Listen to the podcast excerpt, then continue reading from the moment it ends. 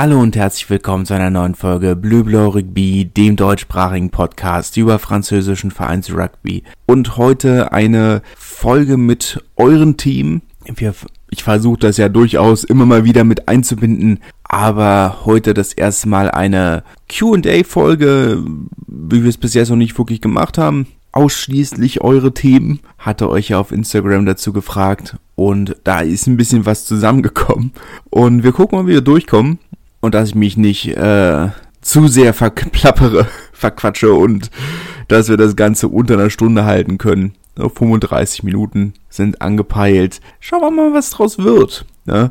Ähm, vorweg sagen wir einfach schon mal, dass da durchaus das ein oder andere Thema dabei ist, worauf wir nochmal in den kommenden Folgen eingehen werden.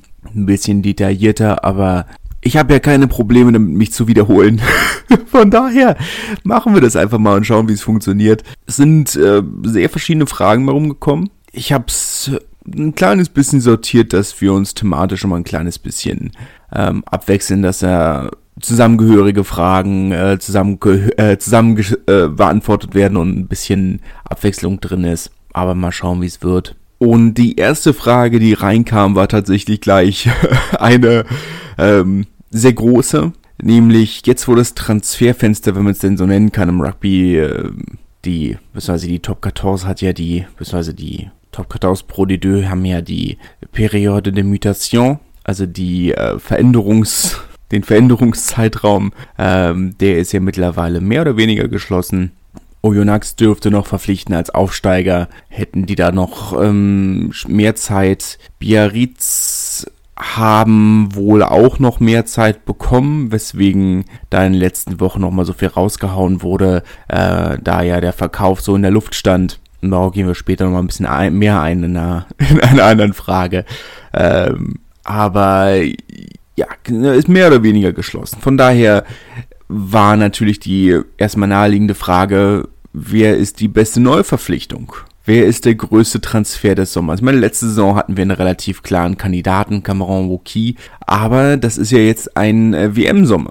Ne? Also, beziehungsweise der Sommer vor einer WM und das sind ja dann meistens dieser und nächster Sommer sind ja meistens schon so die großen, ähm, die großen Sommer, wo was, was namhafte Transfers angeht.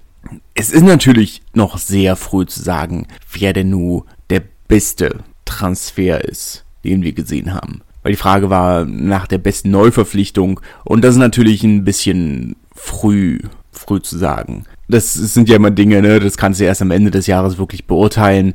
Ja namhaft oder die beiden namhaftesten, naja, sagen wir mal drei namhaftesten Transfers. Aber wir steigen uns immer weiter. Am Ende haben wir 20, nein, sind, ich glaube, du hast drei große Transfers, über die du reden kannst. Äh, wenn du über Namen wirklich nur nach Namen gehst. Das ist Sia Kulisi zu Racine. Das ist ähm, Jack Goodhue zu, äh, zu, äh, zu Castre und Sam Whitelock zu Po. Das sind erstmal so die drei namhaftesten Transfers, glaube ich, diesen Sommer, die in die Top 14 reinwechseln. Es kann natürlich darüber reden, von den, von den Spielern, die gehen, Will Skelton, Jason Colby, ja, der eine andere Spieler, der innerhalb der Liga gewechselt hat, Joshua Tuiso war sicherlich da vielleicht einer der größeren Namen, die gewechselt haben, aber von denen, die reinkommen. Ne? Und da tue ich mich ein kleines bisschen schwer. Sam Whitelock, denke ich, wird sich schnell einfinden da mache ich mir überhaupt keine Gedanken. Ähm, sein Bruder spielt ja schon seit einigen Jahren in Po.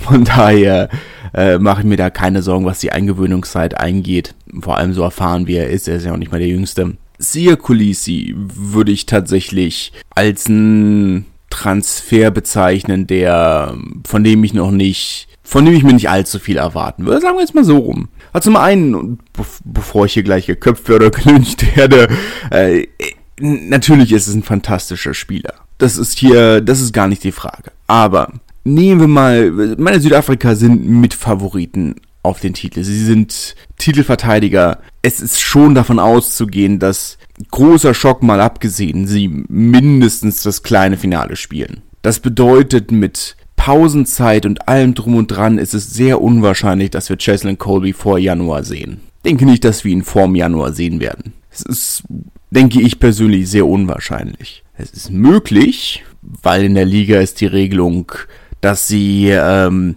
extra Wochen Urlaub bekommen. Das heißt aber nicht, dass diese extra Wochen Urlaub tatsächlich zwischen WM und erstem Einsatz liegen müssen. Aber es ist natürlich wahrscheinlich. Es ist schon davon auszugehen, dass er erstmal, egal vom Ergebnis mal abgesehen, wird er erstmal mit der Mannschaft zurück nach Südafrika fliegen. Davon ist erstmal auszugehen. Und dann direkt wieder zurück nach Paris zu fliegen, nachdem man gerade die WM in Frankreich gespielt hat, dann nach Südafrika geflogen ist und dann direkt wieder zurückfliegen, unwahrscheinlich. Na, von daher denke ich schon, dass wir ihn frühestens im Januar sehen werden. Und ähm, meine, jetzt ist natürlich die Möglichkeit, dass er, dass er herausragende Leistungen bringt und dann äh, das, äh, den spielentscheidenden Turnover im Finale gewinnt und Racing den spektakulären zweiten Meistertitel seit dem Au Wiederaufstieg gewinnen, ist alles möglich. Aber ich glaube eher, dass ein Spieler, der nur die halbe Saison spielt, vermutlich nicht zu den besten Transfers des Jahres zählen wird. Nächste Saison Vielleicht, meine, man darf halt auch nicht vergessen, natürlich ist es ein erfahrener Spieler und es ist nicht das erste Mal,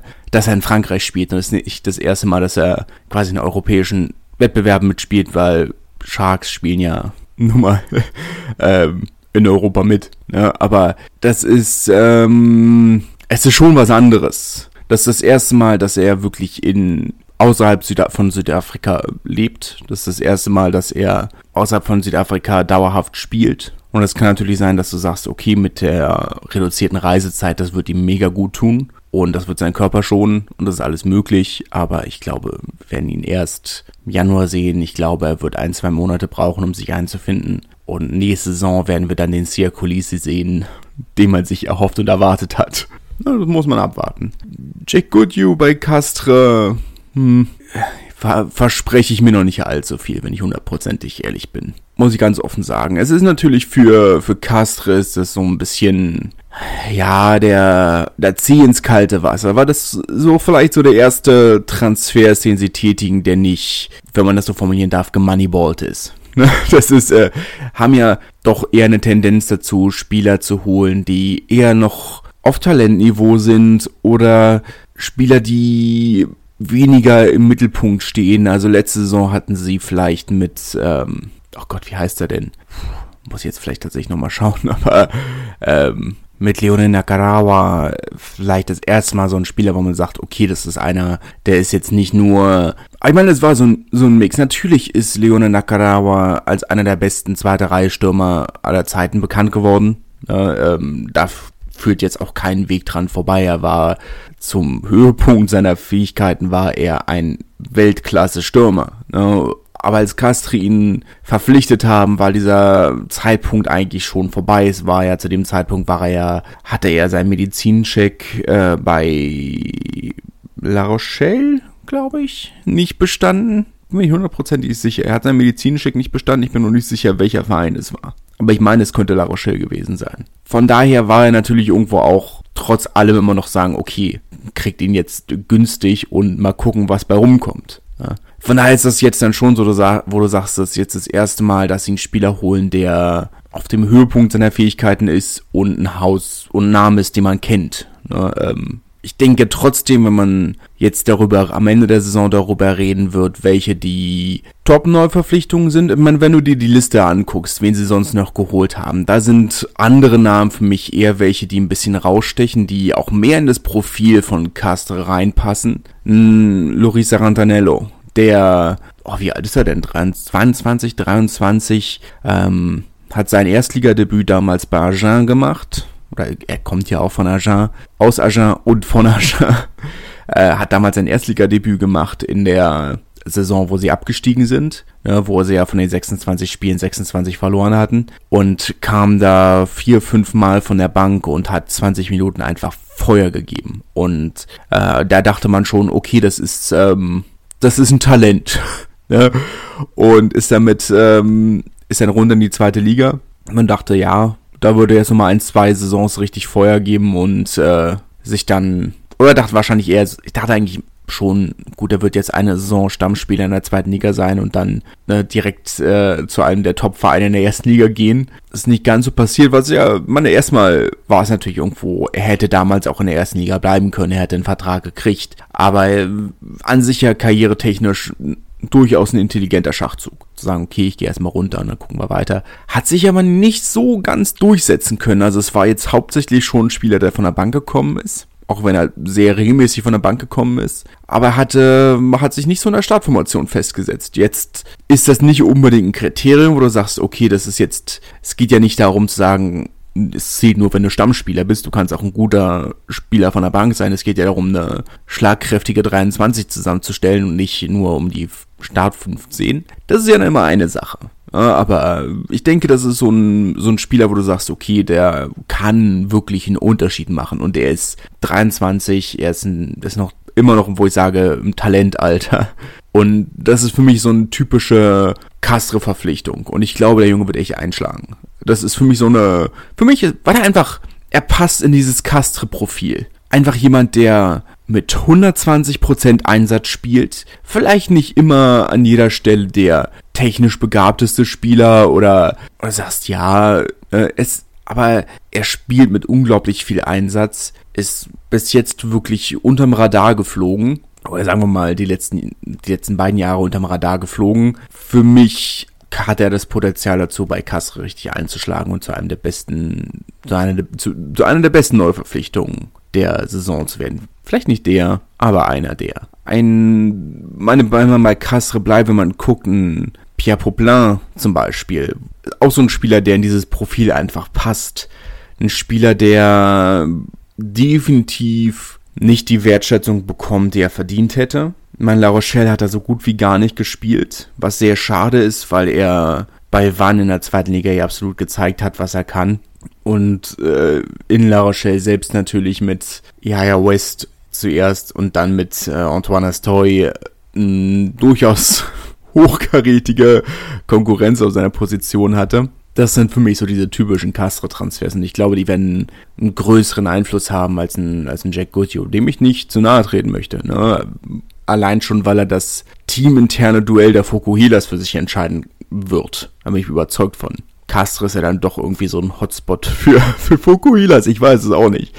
Ähm, man, man macht ja seine Witze über Castre, ne? Äh, kriegen die ja nicht mit, weil sie ja kein Internet haben. äh, Gott. Ähm, naja. Man macht seine Witze. Ähm, aber ja, es ist, äh, wieder Castra hat ein, hat ein Recruiting-Profil und da passen manche Spieler besser rein als andere und Jack Goodhue ist dann jetzt so dieser Versuch zu gucken, okay, also was können wir aus dieser Saison lernen und aus dieser Saison haben sie gelernt, okay, nur immer auf, du, du kommst mit Moneyball nur so weit. Ne? Und sie haben immer über ihre Verhältnisse gespielt, über die Verhältnisse ihres Kaders und irgendwann kommt eben der Punkt, wo man sagen muss, okay, es funktioniert dann eben jetzt doch nur noch bedingt, was müssen wir anpassen? Und ich glaube, das ist jetzt so dieser, dieser Versuch zu gucken, kann das was werden? Und ich meine, dann ist ein Jack Goodhue sicherlich auch eine gute Verpflichtung, weil du kannst kein Spiel, Victor Vito, der in La Rochelle funktioniert hat, hätte nicht in Castre funktioniert, weil nach allem, was man in La Rochelle gehört hat, hatte der Mann schon ziemliches Ego und das funktioniert in Castre nicht wir haben es bei, damals bei Gabriel Bitoye gesehen. Mit Ego kannst du nicht nach Castre kommen. Das funktioniert nicht. Daher ist dann Jack Goodhue, der allein schon auf Basis seiner Frisur kein allzu großes Ego zu haben scheint, äh, sicherlich eine fantastische Neuverpflichtung. Oh Gott, das klingt, äh, klingt hart. Naja, wie dem auch sei. Einen anderen Namen möchte ich nur mal in den Ring schmeißen, das ist Yannick Jujut, der von äh, Toulouse zu Toulon gewechselt ist. Äh, ein auch noch ein sehr junger Spieler, ähm, polyvalent, zweite, dritte Reihe, beziehungsweise kann spielt hauptsächlich in der zweiten Reihe, kann aber auch 6 und 7 mit übernehmen. Hat in Toulouse natürlich äh, eine unglaublich große Konkurrenz auf, seiner Position, auf seinen Positionen gehabt, ähm, gegen die er sich ich wollte gerade sagen, nicht durchgesetzt hat, aber das stimmt nicht. Letzte Saison hat er 19 Spiele gemacht. Das ist jetzt nicht unbedingt wenig. Ich denke, es ist ein sehr talentierter Spieler, der das Beste, was er hat, noch nicht gezeigt hat. Und da bin ich sehr gespannt, wie es in Toulon nächste Saison weitergeht gehen wird. Und ich meine, die andere Sache ist natürlich, dass für ihn jetzt fantastisch ist, jetzt nochmal zumindest diese ein, zwei Monate noch von Alvin Jones zu lernen, der ja als äh, WM-Joker in Toulon unterschrieben hat. Wenn du einen der größten zweite Reihe Stürmer aller Zeiten für ein paar Monate hast, dem du über die Schulter gucken kannst, da sagst du erstmal nie nein. Wenn du Perigueux bist, sagst du auch nicht nein zu Spielern wie Axel Müller und Afa Amosa. Vielleicht äh, die mit die namhaftesten Spieler, die, nächste Saison in der dritten Liga spielen. Afa Amosa kann ich mir durchaus vorstellen. Ne? Das ist eine Sache. sagst, der ist 32, bei einem ambitionierten und naja, frisch gebackenen Drittligisten kann ich mir, äh, ist jetzt für mich nicht so wild. Aber Axel Müller ist noch in seinen 20ern, in seinen späten 20ern, aber war jetzt einer, wo du sagst, der war jetzt die ganze Zeit über, seit Jahren Stammspieler in Erstligateams. Argentinier übrigens, für die, die sich wegen des Namens wundern, kein deutscher Nationalspieler, aber sicherlich äh, bei Axel Müller jemand, bei dem man sich nicht groß fragen muss, was die Großeltern so angestellt haben. Formulieren wir es mal so rum. Wie dem auch sei, äh, möchte man ihm ja nicht vorwerfen. Aber er hat in den letzten vergangenen Jahren bei Oyonnax, bei Toulon, äh, jetzt die letzten Jahre im Brie, war er fast durchgängig Stammspieler, hat letzte Saison 20 Erstligaspiele gemacht.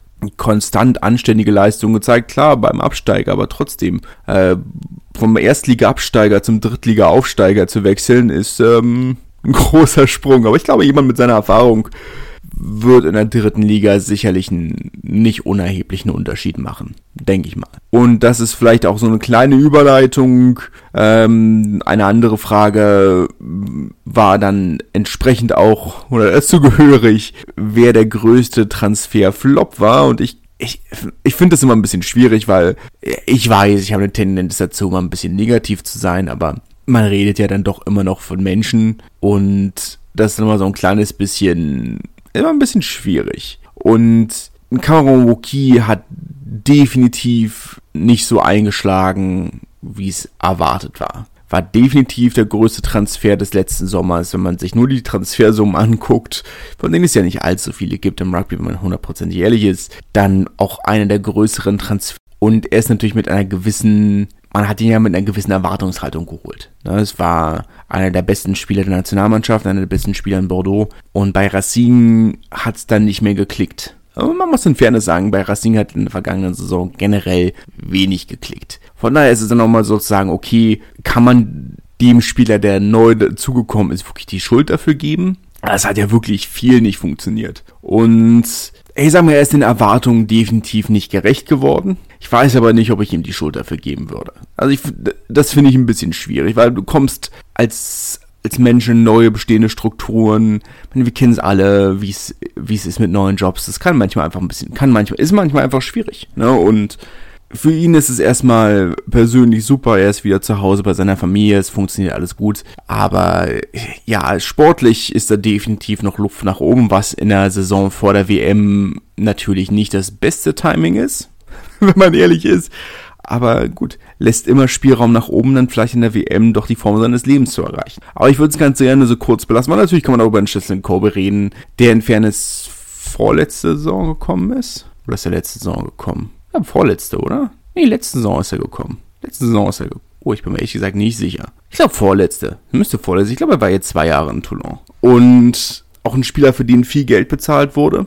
Ein nicht unsignifikantes Budget, äh, äh, Gehalt, das er äh, verdient hat.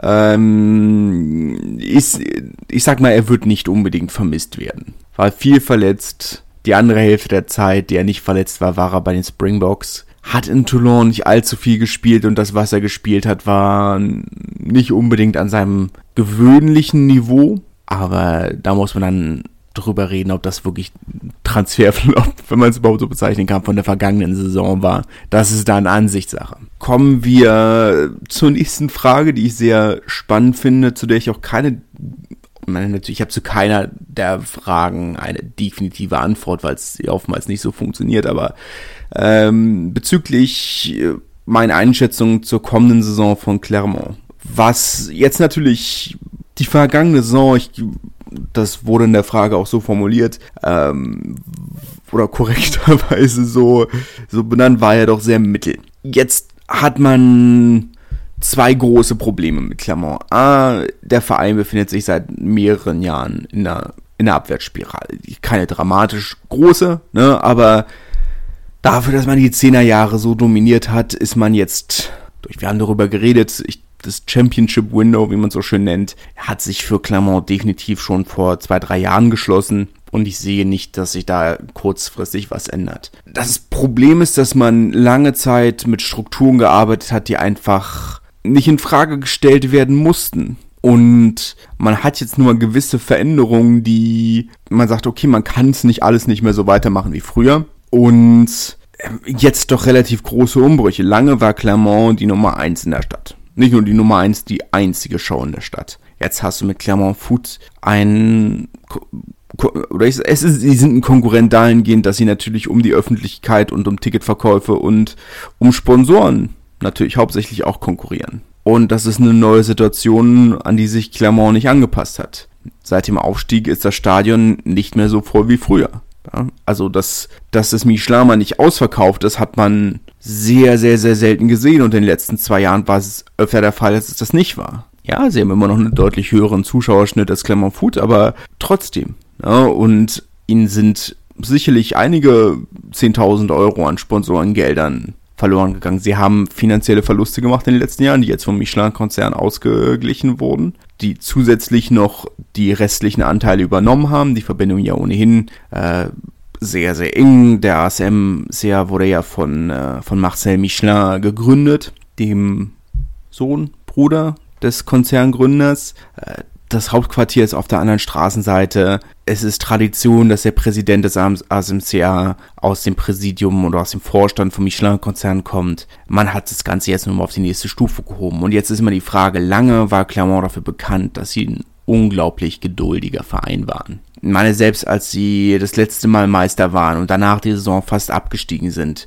man hat nicht am Trainerstuhl gerüttelt, man hat keine wilden Transfers getätigt, man hat nicht äh, das gesamte Team ausgetauscht, man ist ruhig geblieben, man hat weitergearbeitet und war gut. Das war lange so dieses Credo, aber dieses lange so weiter ist ihnen jetzt halt so ein bisschen auf die Füße gefallen und lange hat das super funktioniert, damit dürfte mich überhaupt nicht falsch verstehen. Zwei Meistertitel sind bei rumgekommen. Die ersten beiden der Vereinsgeschichte. Nach was? 20 verlorenen Finalspielen, 22 verlorenen Finalspielen, wenn man die europäischen mit, mitrechnet.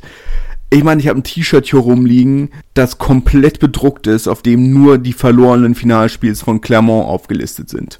Es ist ja ein Ding und sie haben zwei Meistertitel gewonnen in, letzten, in der letzten Dekade. Das ist spektakulär. aber man darf eben halt darüber nicht vergessen, dass es darüber, dass es, dass diese lange Periode der Stabilität und Kontinuität eben auch diesen einen signifikanten Nachteil hat, nämlich, dass man lange nicht dem, dass man lange nicht wirklich Steine für die Zukunft gelegt hat. Und das, was Clermont lange ausgezeichnet und gut gemacht hat, war diese Durchlässigkeit zwischen der Akademie und der ersten Mannschaft. Und sie hatten eine der besten Akademien des Landes. Und jetzt kannst du natürlich darüber reden und sagen, Baptiste Journeau hat ja hat letzte Saison und jetzt bei der U20 WM gezeigt, dass er eines der größten Neuner-Talente der Welt ist. Und das stimmt absolut. Aber es kommen viel zu wenig Talente nach. Und du hast jetzt in der vergangenen Saison hattest du diese nach und nach diese Trainerwechsel und jetzt hat ähm, hat Christophe Rios auch endlich seinen Trainerstab wieder dabei, der ist aus Bordeaux nachgekommen, ähm, die dort ja eine fantastische Arbeit geleistet haben und auch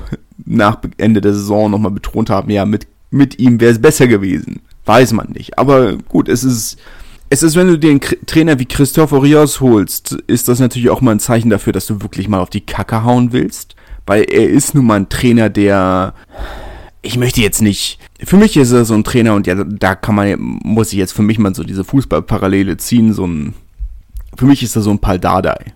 Äh, ähm, ein Trainer, dem man nachsagt, dass er hauptsächlich über, über Moral kommt, über, über Ansagen kommt, über Motivation kommt, die technisch unterschätzt sind, keine Frage, aber eben hauptsächlich dafür bekannt sind, dass sie so Mentalitätstrainer sind. Und man jetzt hat ein Christoph Urios, äh, wie viel, äh, wie viel Managementbücher hat er mittlerweile geschrieben? Vier, fünf? Äh, ja, schwierig, ne? Aber du holst dir so einen Trainer, damit du mal jemanden hast, der mal so ein bisschen Wellen schlägt. Und das braucht Clermont, denke ich. Ich weiß auch nicht, wie geduldig Michelin jetzt tatsächlich als Haupteigentümer bzw. als alleiniger Eigentümer sein werden. Weil es ist ja eine Sache, wenn du es von der anderen Straßenseite beobachtest und es ist eine andere Sache, wenn es tatsächlich dein Verein ist. Muss man abwarten, wie geduldig sie sind. Gewisse Baustellen kannst du nicht von heute auf morgen schließen. Es, sagen wir mal zum Beispiel Zehnerposition. Äh, da hast du mit, es war richtig, Camilo Lopez abzugeben das möchte ich gar nicht in Frage stellen, auch wenn er in der letzten Saison die Saison seines Lebens hatte in Bayonne, aber das hätte er in Clermont in der Form nicht gehabt. Das muss man auch so sagen, das hätte es in Clermont nicht gegeben. Und du hattest eben auf der Zehnerposition oder generell auf der Achse mit Morgan Parra und Camilo Lopez eine Achse, die ja eine, Achse, eine Achse für die Jahrhunderte, ne? Aber du hast eben hast es nicht geschafft, rechtzeitig für Nachfolge zu sorgen. Und Baptiste Journeau ist sicherlich einer, der in den nächsten Jahren groß rauskommen wird. Aber die Zehnerposition ist ein großes Problem. Ein Problem, das erkannt wurde, sonst hätte Christoph Rios nicht nochmal einen 37-jährigen äh, Benjamin Pieta geholt, äh, vor ein Jahr mit einem als Option. Aber ja, es ist, also es ist, das war eine Sache, die ich nicht, die ich nicht verstanden habe. Weil es hieß, Jules Plisson war eine der Enttäuschungen auf der Zehnerposition, der nicht das gezeigt hat, was er in den letzten Jahren aufs Feld, oder nicht auf das Feld gebracht hat, was er in den letzten Jahren gezeigt hat. Und du sitzt du da und denkst dir so, wirklich? Wirklich? Reden wir vom gleichen Jules Plisson? Er hat in den letzten Jahren nichts gezeigt, weil er nicht gespielt hat in La Rochelle, es hatte seine Gründe, weshalb ein La Rochelle nicht in den wichtigen Spielen nicht von der Bank gekommen ist. Und ich meine, es ist, im Rugby muss schon viel passieren, dass du nicht deine gesamte Bank benutzt. Und es hatte seine Gründe, weshalb er in den wichtigen Spielen nicht aufs Feld gekommen ist. In Paris, es hat seine Gründe, weshalb er Stade Francais, äh, oder weshalb Stade Francais ihn rausgeworfen hat. Es, meine, jetzt reden wir wieder darüber, wir reden von Menschen und wir wollen nicht übermäßig hart sein, weil letzten Endes es sind Menschen und Ne? Aber es, es fällt halt schwer, ihn mit irgendwas anderem zu verbinden, als mit den letzten, als mit der Generation des Mittelmaßes, die die französische Nationalmannschaft vor dem aktuellen Kader hatte. Er ist ein solider Verbinder, aber einer, der unfairerweise sehr hohe Erwartungen auf sich gebunden hat, weil er aufgrund einer schwachen Generation und dieser Position sehr früh und lange die Spielmacherposition in der Nationalmannschaft hatte und man damit eben dann diese gewisse Star Power so ein bisschen assoziiert und sagst, er ist der Verbinder der, der, der Nationalmannschaft. Er ist der Spielmacher der Nationalmannschaft, der muss ja was können. Ja, aber es liegt halt auch daran, dass es nicht wirklich Konkurrenz gab. Und es hat auch seine Gründe, weshalb er diese Position nicht mehr gespielt hat, seit es Konkurrenz gibt. Und es ist, ist hart zu sagen, aber er ist halt kein, er ist jetzt nicht, wo du sagst, ja, das ich fand ihn nicht enttäuschend. Er hat genau das gezeigt, was man von ihm kannte. Uninspiriertes, solides, aber uninspiriertes Ballverteilen. Und das funktioniert heutzutage nun mal nicht mehr. Und er ist aber auch niemand, der dann irgendwo über sich hinauswächst, der irgendwie 120% Leistung zeigt, wie es ein, wie es ein Urios gerne hätte. Und hinter ihm ist halt auch nicht viel. Hat nicht wirklich viel überzeugt. Und dann muss man gucken, ob man nächstes Jahr was Besseres findet, wenn dann Marcus Smith wieder auf dem Markt ist. Ähm, ich glaube halt nicht, dass sie aktuell in der Lage sind, diese Top-Talente zu verpflichten. Und äh, ich denke schon, dass sie nächste Saison an einer ähnlichen Stelle letzten Endes bei rumkommen werden als diese. Äh, oder an der gleichen Stelle bei rumkommen werden wie, wie diese Saison. Was ist, wenn man sich die Konkurrenz anguckt, haben ist an anderen Stellen einfach viel mehr passiert und Clermont hat definitiv, sie haben mit Damian Penault knapp die Hälfte ihrer Offensivleistung verloren, wenn man das so hart sagen darf. Und nicht wirklich was nachverpflichtet, wo du sagst, ja, das sind Spieler, die, die einen relevanten Unterschied machen. Nee, keiner davon ist ein schlechter Spieler. Aber es ist jetzt nicht, nicht so, dass du sagst, okay, die haben jetzt irgendwo einen Spieler geholt, wo du sagst, okay, das ist jetzt einer, der, der den, der die Mannschaft äh, auf ein neues Niveau hebt. Äh, ist halt ist halt schwierig. Ne? Ich denke, dass Clermont ziemlich auf der Stelle treten werden. Und das ist, äh, ist aber auch nicht zu, anders zu erwarten. meine, auf der einen Seite kannst du natürlich über Salary Cap reden und sagen, okay, du musst halt Dinge besser machen. Auf der anderen Seite ist es aber auch fair zu sagen, dass das Salary Cap nur pro forma existiert und die Verstöße dagegen in den vergangenen Jahren, sagen wir mal, auch eher ein, meine Montpellier hat für massive Verstöße 5000 Euro Geldstrafe gekriegt. Es ist lächerlich 5000 Euro bei einem Salary Cap von was zu dem Zeitpunkt waren es ja sogar noch 14 Millionen Euro. Jetzt sind es nur noch 11, aber jetzt da zu dem Zeitpunkt waren es ja 14,6 Millionen Euro oder so. Und sagst, das dagegen haben sie massiv verstoßen, haben angeblich 17 Millionen Euro ausgegeben an Gehältern und dazu noch was auch immer sie verschleiern konnten. Und dann kriegst du eine 5000 Euro Geldstrafe. Ja. Und Michelin ist sicherlich ein finanzstarker Konzern, aber ich finde es halt irgendwo. Zum einen weiß ich nicht, ob sie wirklich mit den, auf, ob sie auf Sportniveau mit den anderen Investoren mithalten können, die für die das Prestigeobjekt sind.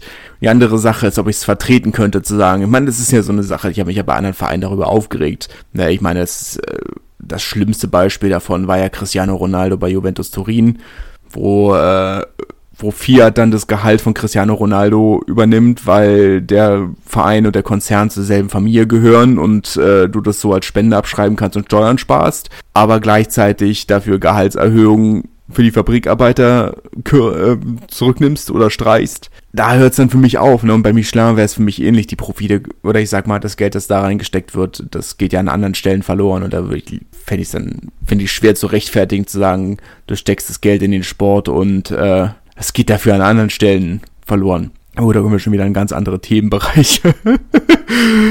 ich sage ja, wenn ich mich nicht verquatsche. Ne? Aber gut. Ähm, ich denke nicht, dass da sich viel groß, groß ändern. Meine Christopher Rios ist natürlich ein Trainer, der in seinen letzten Stationen überall Erfolg hatte. Mit Oyonnax spektakulär vor genau zehn Jahren spektakulär das erste Mal in, der Vereinsgeschichte aufgestiegen. Das, was sie damals ja noch waren, nämlich ein kompletter Underdog und diesen Underdog in den Champions Cup geführt. Mit Castra im weiteren Underdog Meister geworden. Hat in Bordeaux war, wie lange war er jetzt in Bordeaux? Drei Jahre lang, hat dreimal die Saison, die beste Saison der Vereinsgeschichte gespielt. Er ist ein Top-Trainer, der gezeigt hat, dass er sowohl als, sowohl mit kleinen als auch mit großen arbeiten kann. Ich kann mir durchaus vorstellen, dass sie irgendwo Platz 6, 7, 8 holen, was ja ein Fortschritt zur aktuellen Saison wäre. Gut, sind Neunter geworden, glaube ich, aber ich, ich denke nicht, dass da jetzt ein gigantischer Aufschwung kommt. Ich glaube eher, dass jetzt nochmal eine Umbruchssaison kommt, bis man, in der man versucht, so diese Baustellen, die man hat, nämlich gerade auf der, auf der Achse zu beheben und nächste die Saison drauf dann wirklich anzugreifen. Das ist, denke ich, eher ein realistischer Zeitrahmen. Zumal du ohne jetzt, man du musst nächste Saison eigentlich erfolgreich sein, weil wenn du schon wieder keinen Champions Cup Platz kriegst, ja, dann hast du eine Million Euro verloren und äh, rund, naja, mehr letzten Endes, oder deutlich mehr letzten Endes, aber jetzt mal an reinen Fernsehgeldern im Vergleich zum Challenge Cup. Und äh, wenn du nicht im Champions Cup spielst, kommen die ganz großen Leute, ganz großen Namen auch nicht zu dir. Das ist halt schwierig. Aber für mich eine ganz gute Überleitung zum, zur nächsten Frage. Ich wurde gefragt, welches mein Lieblingsstadion im französischen Rugby ist. Und das ist eine fantastische Frage, weil ich Stadien es ist, äh, ich liebe Stadionarchitektur. Ich weiß nicht warum. Es ist eine große Faszination für mich. Ähm, es ist einfach wirklich eine, eine wunderbare Stadt, äh, wunderbares Thema für mich und ich liebe Stadionarchitektur. Und ich habe mittlerweile viele Stadien in Frankreich gesehen. Rugby-Stadien zumindest. Ähm, vor allem kleinere natürlich. Und da zähle ich natürlich gerne aus meinem, plaudere ich natürlich gerne aus meinem Nähkästchen. Ich werde versuchen, mich ein bisschen kürzer zu halten, weil sonst artet das komplett aus. Es tut mir jetzt schon leid. Ähm, das Michelin, wenn wir schon bei Clermont sind, ähm, finde ich schwierig. Ja, es ist ein fantastischer Kessel, der deutlich, ich meine, letzten Endes, wie viele Plätze hat er? 20.000, also 18.000 irgendwas. Aber es wirkt deutlich, deutlich größer. Und das ist fantastisch und du hast mit dem Museum, mit den Restaurants, mit äh, allem drum und dran, du hast einen fantastischen Fanshop, der wirklich spektakulär ist, also definitiv der beste Fanshop, den ich bis jetzt im Rugby-Stadion gesehen habe. Und du hast wirklich viel. Und du kannst hinlaufen vom Stadtzentrum aus, ist fantastisch. Das, was mich halt komplett wegnimmt, ist, dass die Sitzschalen gerade mal groß genug für eine Arschbacke sind. Und das ist für mich ein Riesenproblem. Gut, jetzt bin ich, ich bin Prop. Äh, es ist, ich wiege meine 120 Kilo. Das äh, lässt sich nun mal nicht leugnen. Ich bin nicht klein, ich bin nicht schlank. Fair. Keine Frage. Fair. Aber äh, es ist natürlich schon schwierig. Äh, es ist ein sehr enges Stadion und es ist, ähm, ich sag mal, ich, ich bin ja durchaus auch mal ein geselliger Typ. Aber zwei Stunden mit fremden Leuten kuscheln, hm, nicht so meins. Toulouse ist außerhalb des Stadions, also auf dem also außerhalb der Tribünen ähnlich. Es ist viel zu eng und viel, viel, viel, viel, viel zu voll. Dafür hast du aber im Stadion selbst eigentlich gute Sicht und genug Platz und das ist ganz schön und aber Toulouse mich fand, ich fand, meine, ich war jetzt wie oft sechs, sieben, acht Mal in, in Toulouse und es ist nicht das geilste Stadionerlebnis. Ist nicht die geilste Fan-Experience, wie man es jetzt so schön nennt. Ähm, da gibt's definitiv andere. Ähm, Racine übrigens nach wie vor Könige der Fan-Experience. Ähm, Habe ich aber leider persönlich noch nicht erleben können. Ähm, da kann ich mich nur auf das verlassen, was mir erzählt wurde und was ich gelesen habe und gesehen habe. sowohl für die Spieler als auch, oder sagen wir mal, für die Heimspieler, weil die Auswärtskabine ja dann doch winzig ist. Aber ähm, mit der Party auf dem Rasen hin, nach jedem Heimspiel, das ist schon, ist schon ziemlich spektakulär. Äh, ja, aber Toulouse, es ist eine sehr ursprüngliche Fan-Experience, wenn man es so nennen kann. Winziger Fanshop. Also das ist ein bisschen größer als eine Garage. Und ähm, für 20.000 Fans ist das einfach viel zu wenig. Ja, du kommst, kannst dich, äh, kannst dich nicht bewegen, weil es einfach jeder Quadratzentimeter ist voll mit Menschen und das ist, äh, mir ist es zu voll. Mir ist es zu voll. Montpellier bin ich auch zwiegespalten. Ja, wenn wir jetzt mal in der ersten Liga bleiben, Montpellier bin ich zwiegespalten ähm, weil die Tribünen selbst sind echt geil. Es ist ein unglaublich steiles Stadion, das auch viel größer wirkt, als es ist. Es hat ja dann doch eine der kleineren Kapazitäten mit 14.000, aber es ist ein unglaublich steiles Stadion. Man von überall eine fantastische Sicht aber das dann wieder, was dann wiederum nervt, A, es ist voll und B, wie in so vielen Stadien, du kannst nicht mit Geld bezahlen, sondern musst dir erst eine stadioninterne Karte kaufen, die du dann an einem anderen Stand aufladen musst und erst damit kannst du dann an den verschiedenen Ständen bezahlen. Und das ist ein unsinniges System das auch in anderen Stadien hat, Perpignan beispielsweise. Und das geht mir so auf die Nerven. Es geht mir so auf die Nerven und äh, dafür gibt es einen massiven Punktabzug für Montpellier.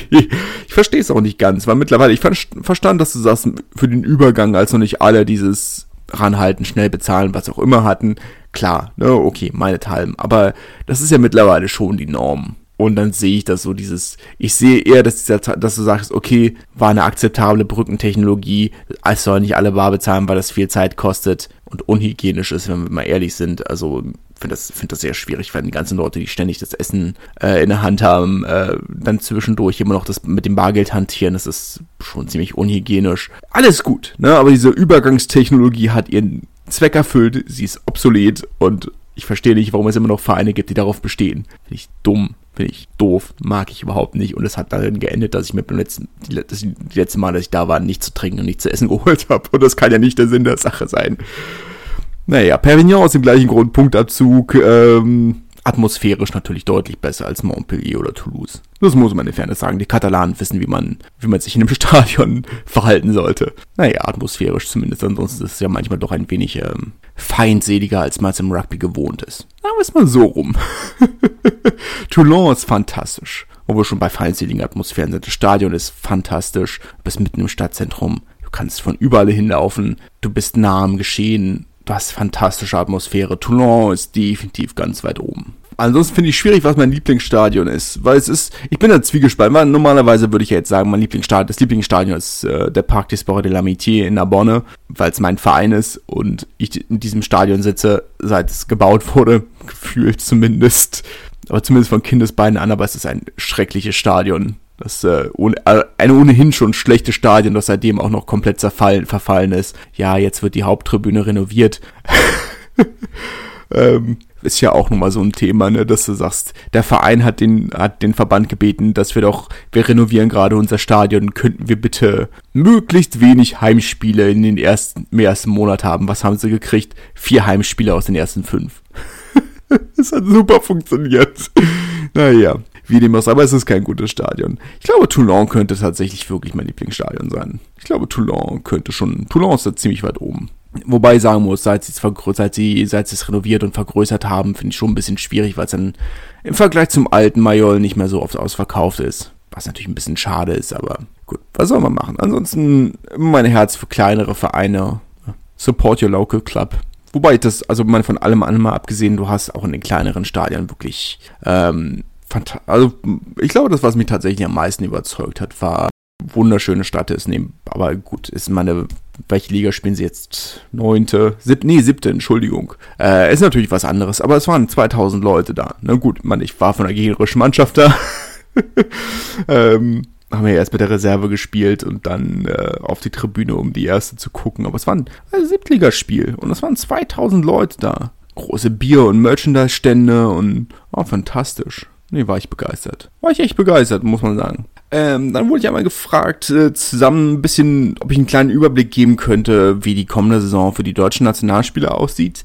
Was ja doch immer ein spannendes Thema ist hier auf diesem Pod, in diesem Podcast. Und man, ich kann jetzt sicherlich nicht für alle, für alle was haargenau sagen. Ähm, wir haben keinen Erstligaspieler nächste Saison. Das wussten wir alle. Wir werden nächste Saison, lass uns mal zusammenfassen. Oskar Rixen bei Brief in der Pro D2, ähm, Julius Nostadt, Tim Menzel, Chris Hesenbeck und äh, Maxim Oldmann, der sicherlich mit DAX als Flügelspieler beim Aufsteiger, die äh, nicht die größten Chancen auf den Klassenerhalt haben, sicherlich die schwierigste Saison haben wird. Auch als Flügelspieler wird dann vermutlich nicht allzu viele Gelegenheiten haben zu glänzen. Ähm, Tim Menzel bei Valence ja auch Aufsteiger, aber ich glaube auf der neuen wo er jetzt die letzte Saison gesetzt war in der dritten Liga, denke ich schon, dass er da eine sehr solide Saison spielen wird. War einer der besten Neuner der, der dritten Liga letzte Saison. Denke, dass er da weiter als Stammspieler aktiv sein wird und ich denke, dass er als Stammspieler auch weiterhin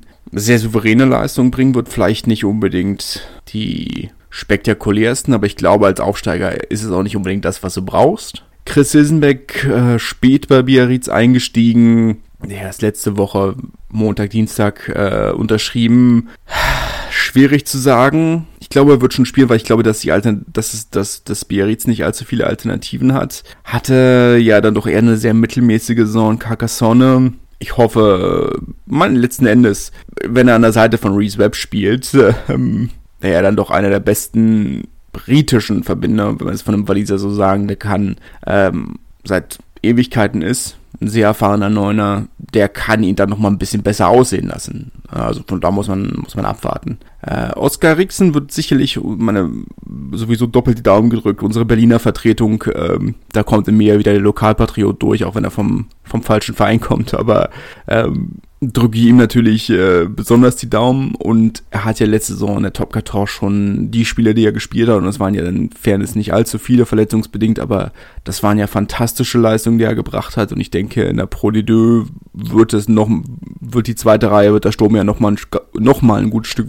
durchaus einer der der Standouts sein kann. Und sein wird bestimmt. Julius Nostadt ist, wenn er fit ist, gesetzt. Hatte jetzt in der letzten Saison, wenn ich es richtig mitbekommen habe, durchaus das eine oder andere Problem mit Gehirnerschütterung, womit man ja nicht spaßen sollte. Äh, von daher muss man mal schauen, wie es weitergeht. Aber wenn er fit ist, wird er gesetzt sein in einem ambitionierten Team, das, ich sag mal, in einer Liga, wo es keinen klaren Favoriten gibt. Sicherlich, ähm, ja, doch, ist Brie, ich denke, doch, Brive ist schon der klare Favorit. Aber ich denke, Provence Rugby sind definitiv, sie müssen Konstanz reinkriegen. Aber da kommen wir wieder auf das Thema Verletzungen zurück. Das ist dann immer ein bisschen schwierig. Aber gut. das ist ein bisschen kleiner Saisonausblick. Wir werden, was die einzelnen Vereine angeht, man, dann hast du ja noch Mika Tjumenev in der National, der letzte Saison fast jedes Spiel gemacht hat, wenn auch nicht immer gestartet. Der diese Saison sicherlich ein,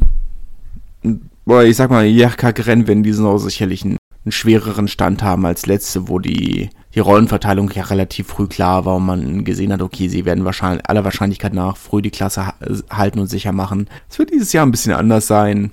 Mal schauen, wie das, wie das wird. Ich denke schon, dass er weiter, dass auf der Hakler-Position hat Jär nichts verändert. Haben niemanden geholt, niemanden abgegeben, äh, wenn ich es richtig im Kopf habe. Äh, von daher denke ich mal, dass sich da nicht groß was ändern wird. Ähm, ich glaube, das war es tatsächlich schon in der National. Ich glaube, er ist der Letzte. Grothaupt ist in Rente gegangen. Ich glaube, das könnte es, was, was deutsche Nationalspieler angeht, schon gewesen sein. Ähm, es gibt noch Mathieu Ducot, bei dem ich mir aber auch nicht ganz sicher bin. Letzte Saison hat er wenig gespielt bei Lannemazon. Und ich weiß nicht, ob er beim Verein geblieben ist. Das ist ja dann in den unteren Ligen manchmal ein bisschen, ein bisschen schwierig. Aber zumindest ist er bei Midol nicht als Abgang gelistet. Ist dann aber jetzt ein bisschen, bisschen schwierig zu sagen, wie realistisch seine, ähm, realistisch ist, dass er spielt. Das kann ja auch verletzungsbedingt sein, aber das kriegt man halt in den unteren Ligen nur noch, nur bedingt mit. Aber naja.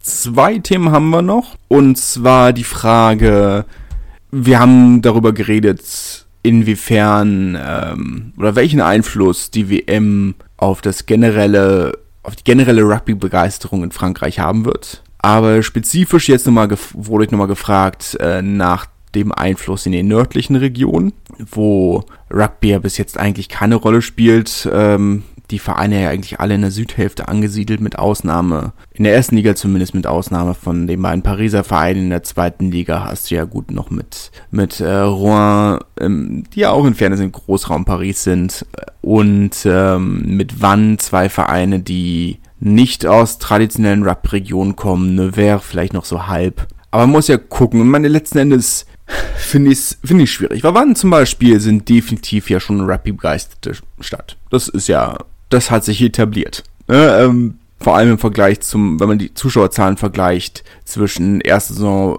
Pro D2 von Wann und äh, erste Zweitligasaison des Fußballvereins, da ist ja schon ziemlich eindeutige Zahlen, was die, die, was das Fanaufkommen angeht. Jetzt hast du natürlich folgende Situation, dass ich nicht glaube, dass von heute auf morgen sich diese Begeisterung auf das Clubniveau überträgt sagen wir mal, wenn du jetzt das aktuellste Beispiel Frauenfußball-EM nimmst, die ja doch, was, die ja einen riesen Boom ausgelöst hat. Hast du einen generellen Zuschaueranstieg bemerkt und du hast einen generellen Anstieg bemerkt, äh, was die Nationalmannschaft oder das Nationalteam vielmehr angeht. Und ja, klar, in Städten wie Frankfurt oder Wolfsburg oder München hast du einen riesen Zuschauerzuwachs gesehen. Bremen auch. Wobei Bremen vielleicht noch Sonderfall war, weil die, die Spiele mit den großen Zuschauerzahlen jetzt während der Bundesliga-Pause wegen der Katar-WM kamen und das dann vielleicht auch nochmal was anderes, aber generell. Ne? Und, aber es ist jetzt nicht so, dass sich dieser Zuschauerboom zwangsläufig übertragen hätte auf Orte, in denen es nicht schon hochklassigen Fußball gibt. Oder, sagen wir mal, hochklassige Vereine hast war ja zum Beispiel Relegation Viktoria Berlin gegen HSV war ja auch sowohl hin als auch auswärts durchaus sehr, sehr gut besucht. Aber wenn man es jetzt mal generell betrachtet, ist ja nicht so, als wären jetzt alle auf einmal zu ihren Regionalliga-Vereinen gerannt. Das ist auch nicht, ist auch nicht zu erwarten. Und du hast, wenn du jetzt guckst, du hast zwei Orte, in denen gespielt wird, in denen, ja, zweieinhalb, in denen, äh, in denen du keinen dazugehörigen Verein hast. Ne? Jetzt kann man natürlich drüber reden, wie's, wie das mit den Zugehörigkeiten aussieht. Marseille und Nizza haben technisch gesehen auch keinen dazugehörigen Verein. Ähm, meine Marseille so halb, weil Provence Rugby, äh, ja Marseille, den, haben sie den Namen, also sie haben ja mit dem Mas mit dem größten Verein von Marseille, äh, dem größten Rugby-Verein von Marseille fusioniert, aber sie spielen ja nur in Aix-en-Provence und nicht in Marseille. Marseille ist, haben zwei Spiele vom, äh, vom Marseille Toulon jedes Jahr, von daher kann man das durchaus dazu zählen. Und ich glaube, man fühlt sich da auch sehr verbunden gegenseitig, das ist sehr viel Zuneigung. Nizza vielleicht ein bisschen fragwürdiger, die auch, meine Nizza haben das Stade Niçois. Und wir haben darüber geredet in den vergangenen Episoden, dass so viel Zeit und Geld wieder jetzt in den letzten Jahren reingesteckt wurde sowohl vom französischen Rugbyverband, die dort regelmäßig Trainingslager abhalten mit der Nationalmannschaft, die mit den Frauen dort eben mehreren Länderspiele abgehalten haben, ähm, mit einem semi-erfolgreichen Drittligaverein und dass das Publikum einfach nicht wirklich interessiert. Und das muss man dann auch irgendwann akzeptieren. Ich glaube nicht, dass Nizza jemals eine Rugby-Stadt wird. Generell muss man vielleicht auch sagen, dass Nizza keine Sportstadt ist, weil es ist jetzt auch nicht so, als würde der OGC Nice spektakuläre Zuschauerzahlen haben. Weil das Stadion hat 30.000 Plätze und es ist selten ausverkauft. Nizza ist nicht wirklich eine Sportstadt.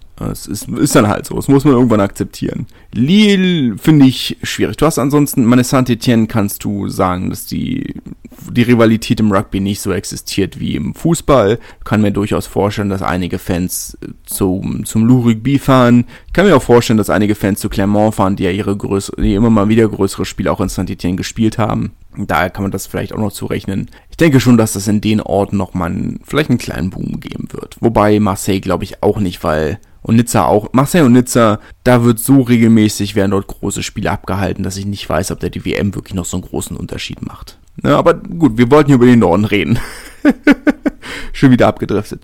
Ähm, dann Spielorte sind Lille und Nantes. Und wenn, glaube ich, sind das auch wirklich die Orte, auf die man sich konzentrieren sollte, weil alles andere ist dann Spekulation. Ich glaube, kann mir vorstellen, dass in ich kann mir auch nicht mal vorstellen, dass in Rouen einen großen Unterschied macht. Die Leute werden nicht anfangen, zu Amateurvereinen zu rennen. Das wird nicht passieren. Lille ist seit Jahren immer wieder und regelmäßig Spielort für größere Spiele, für Halbfinalspiele, Länderspiele. Und ja, der Zwangsabstieg oder der verhinderte Aufstieg in die zweite Liga für, für Lille damals 2017 oder 18 oder wann es, nee, 2015, 16 war es, glaube ich, hat sicherlich einen großen Bremsklotz in die Rugby-Entwicklung der Region geworfen. Aber man muss auch sagen, dass, ähm, dass Olympique Marquois, die ja aktuell eben der große Verein sind, die auch in dem kleinen oder in dem alten Stadion spielen, durchaus gute Zuschauerzahlen haben. Ich kann mir vorstellen, dass das, dass sich das durchaus stabilisiert. Das könnte funktionieren. Ich glaube nicht, dass es einen großen Boom geben wird. Das denke ich nicht.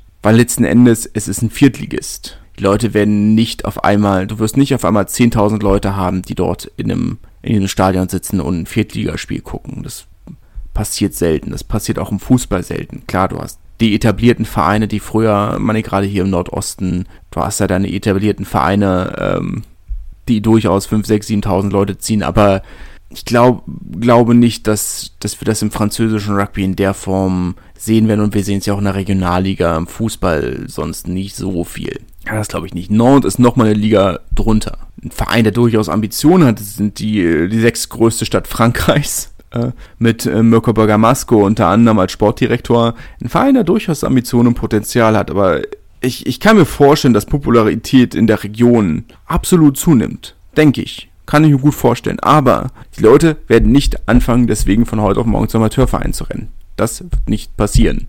Daher müssen wir jetzt nicht immer sagen, die WM hat einen Hype ausgelöst, die dafür sorgt, dass Stade Nantes die Elefanten in drei Jahren in der Pro D2 spielen. Das wird nicht passieren. Es ist, äh, ich glaube eher, dass du dann eher, ja, es ist schwierig.